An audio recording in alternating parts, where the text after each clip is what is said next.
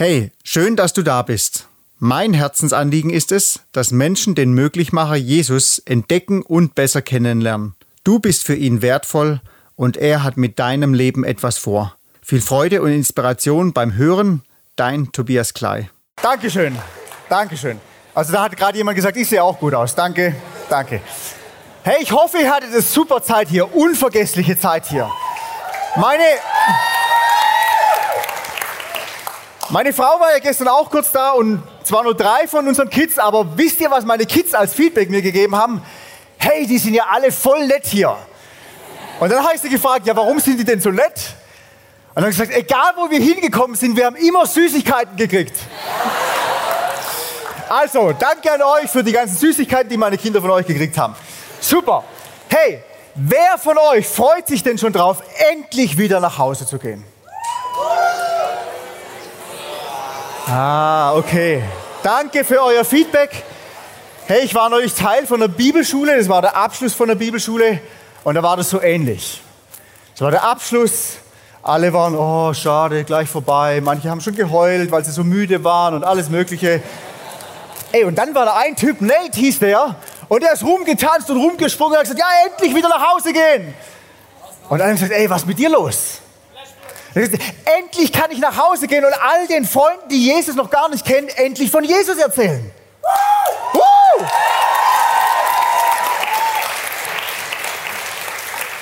Darum soll es jetzt gehen weil ihr geht ja gleich wieder nach Hause. Lest diesen Vers noch einmal vor. 2. Korinther Kapitel 5, Vers 20, um den die ganzen Tage immer wieder ging. Wir, wir alle sind Botschafter von Christus. Und Gott gebraucht um uns, um durch uns zu sprechen. Wir bieten inständig, so als würde Christus es persönlich tun. Lass dich versöhnen mit Gott. Hey, darf ich mal sehen, wem geht es gerade so wie dem Nate? Endlich wieder nach Hause, endlich wieder zu den Menschen, die Jesus noch nicht kennen. Habe ich mir gedacht. Es hält sich in Grenzen noch. Irgendwie wackelt es ein bisschen, gell? Vielleicht sind meine Ohren kleiner geworden. Aber Gott hat dich berufen, Botschafter zu sein. Es hat nichts mit dir zu tun, sondern mit dem Inhalt in deinem Leben. Christus. Der macht dich zum Botschafter. Und Gott hat neulich, gut, war schon eine Weile her, letztes Jahr, aber wenn man älter wird, dann ist es immer alles so nah beieinander, gell?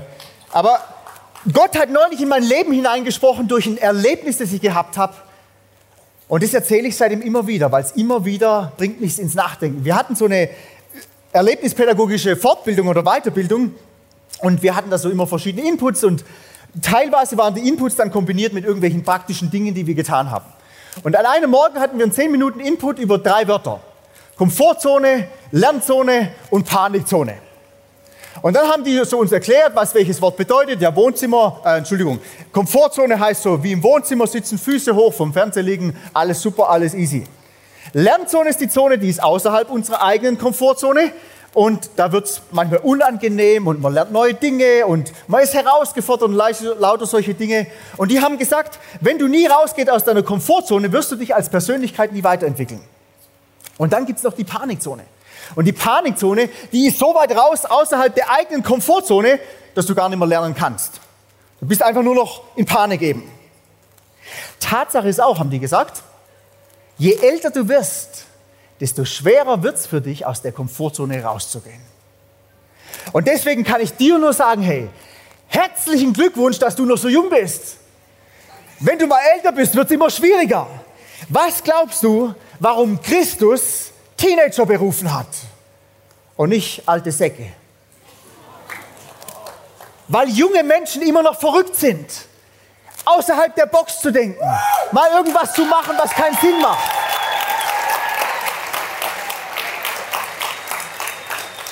Und weil Teenager viel bereiter sind, sich auf die Aufträge Gottes einzulassen wie erwachsene Menschen. Einfach deswegen.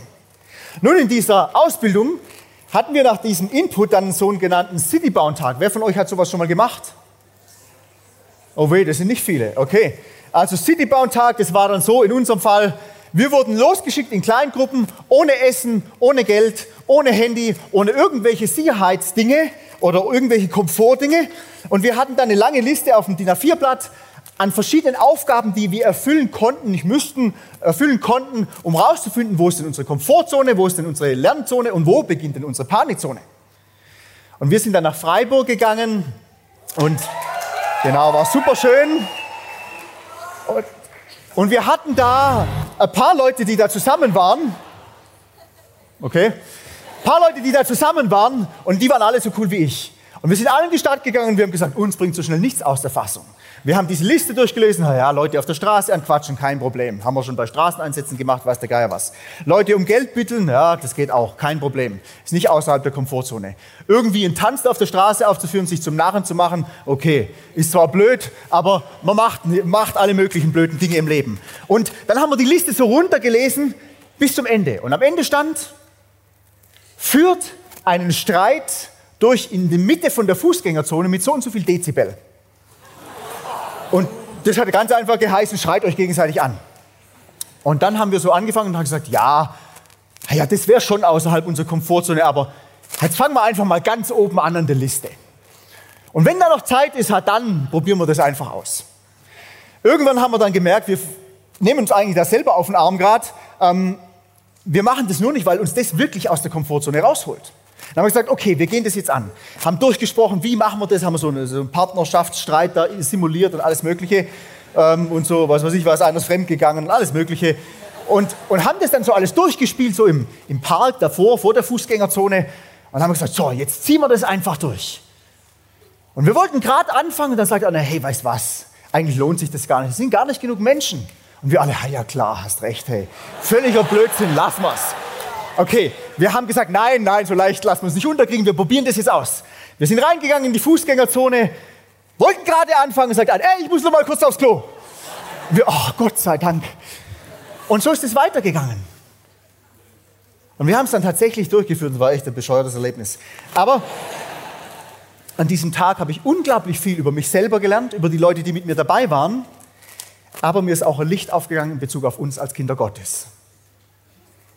Das ist der Grund, warum der Auftrag Gottes, im Auftrag seiner Majestät rauszugehen und Menschen zuzusprechen, lass dich mit Gott versöhnen, kaum noch einen Platz hat in unserem Leben.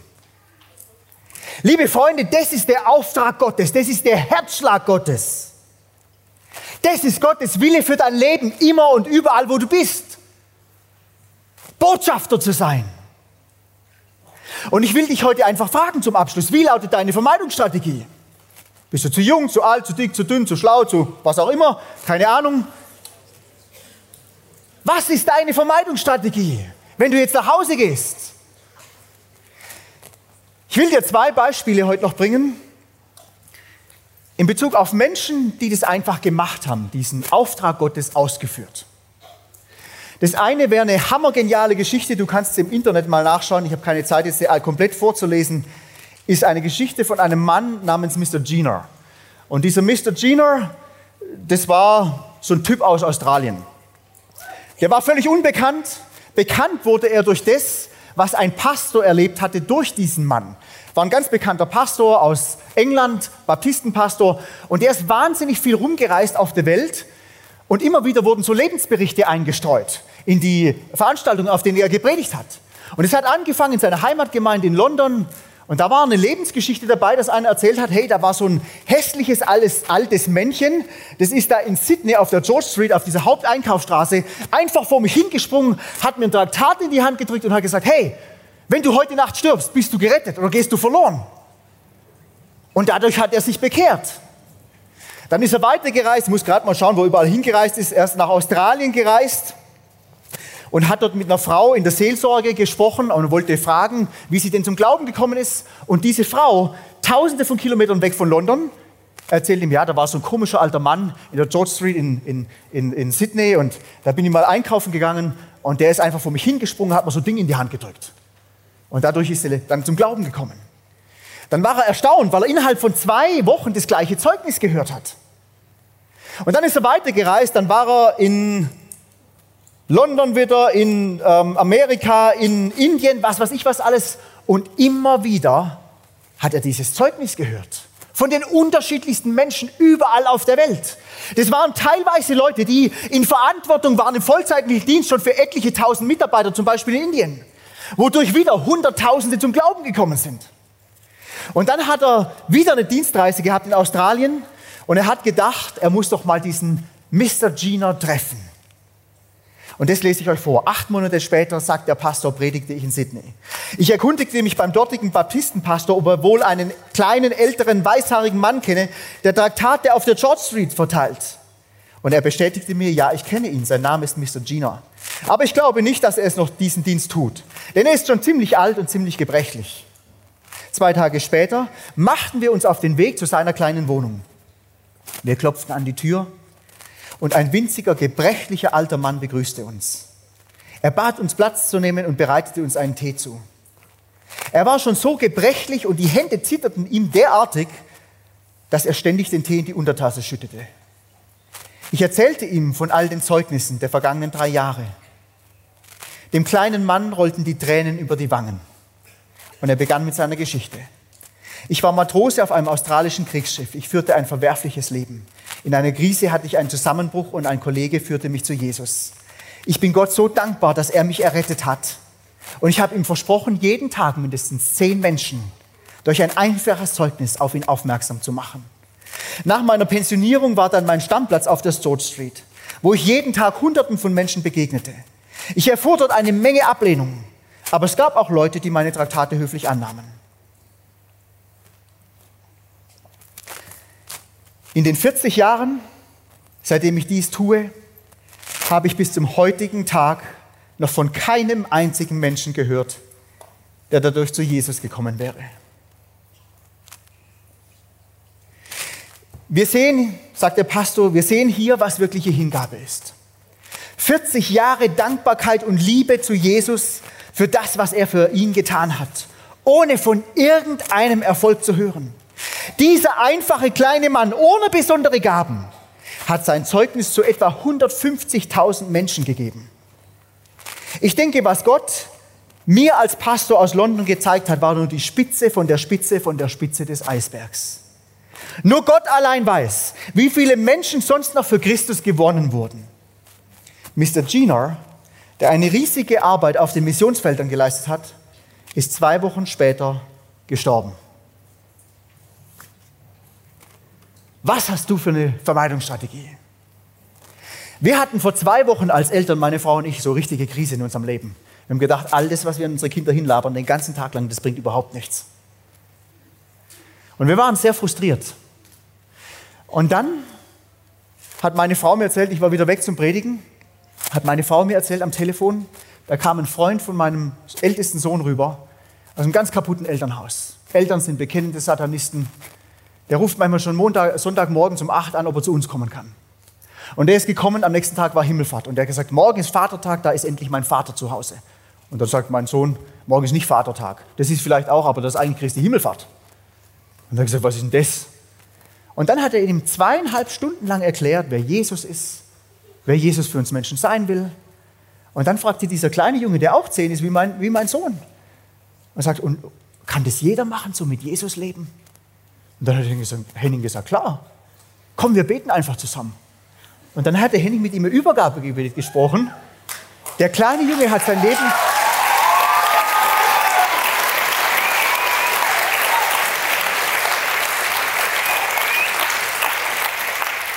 Der, der kleine Junge hat sein Leben Jesus gegeben und dann hat der Henning ihm eine halbe Stunde erklärt, wie man Bibel liest, betet und lauter solche Sachen. Und jetzt ist er schon mit unseren Kindern auf dem christlichen Zeltlager. Und da habe ich, Entschuldigung, da habe ich nur gedacht, wenn das alles rauskommt, alles was rauskommt bei unserer Erziehung, dann Gott sei Dank. Dann ist es genug. Aber ist dir das bewusst?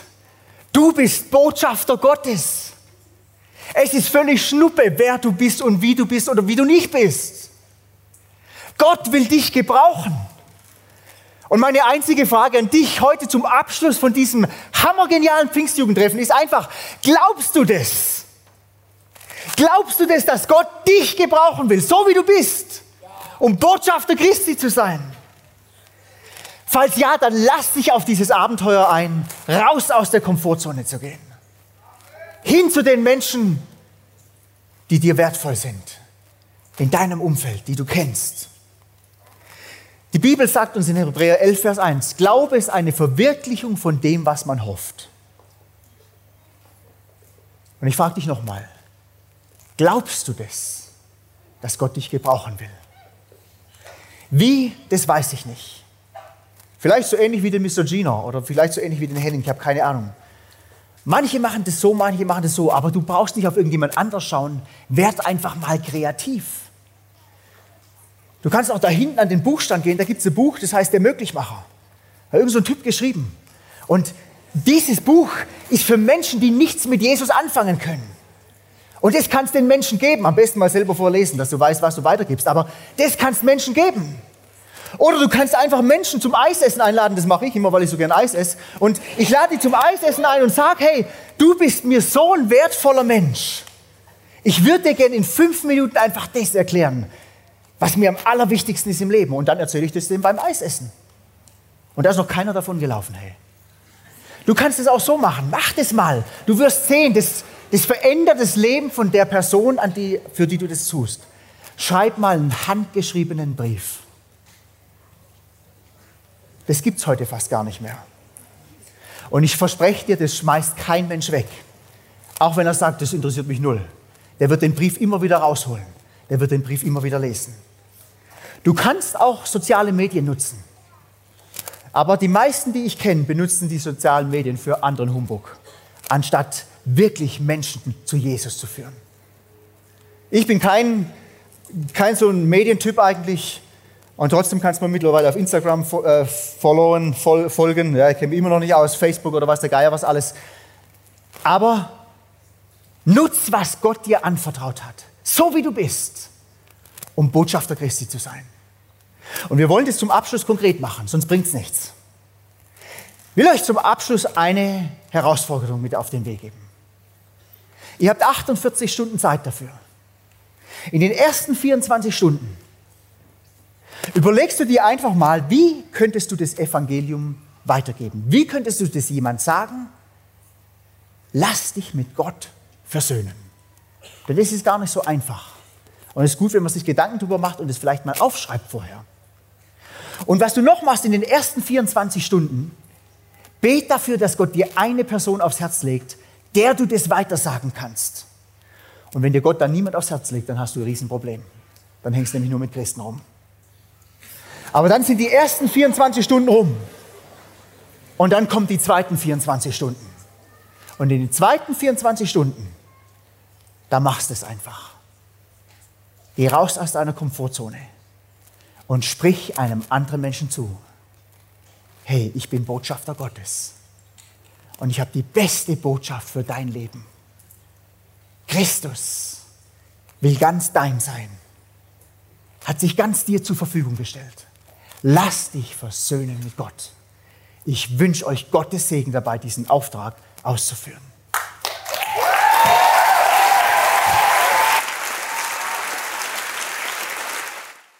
Bei Fragen oder Feedback darfst du mich gerne über Social Media oder meine Website anschreiben. Für kurze Stories aus meinem Alltag mit Jesus nutze ich auf Facebook oder Instagram. Schau doch mal rein. Falls dir der Podcast gefallen hat, dann darfst du ihn gerne abonnieren, eine positive Bewertung dalassen und mit deinen Freunden teilen. Die besten Erkenntnisse bringen dir nichts, wenn du sie im alltäglichen Leben nicht umsetzt.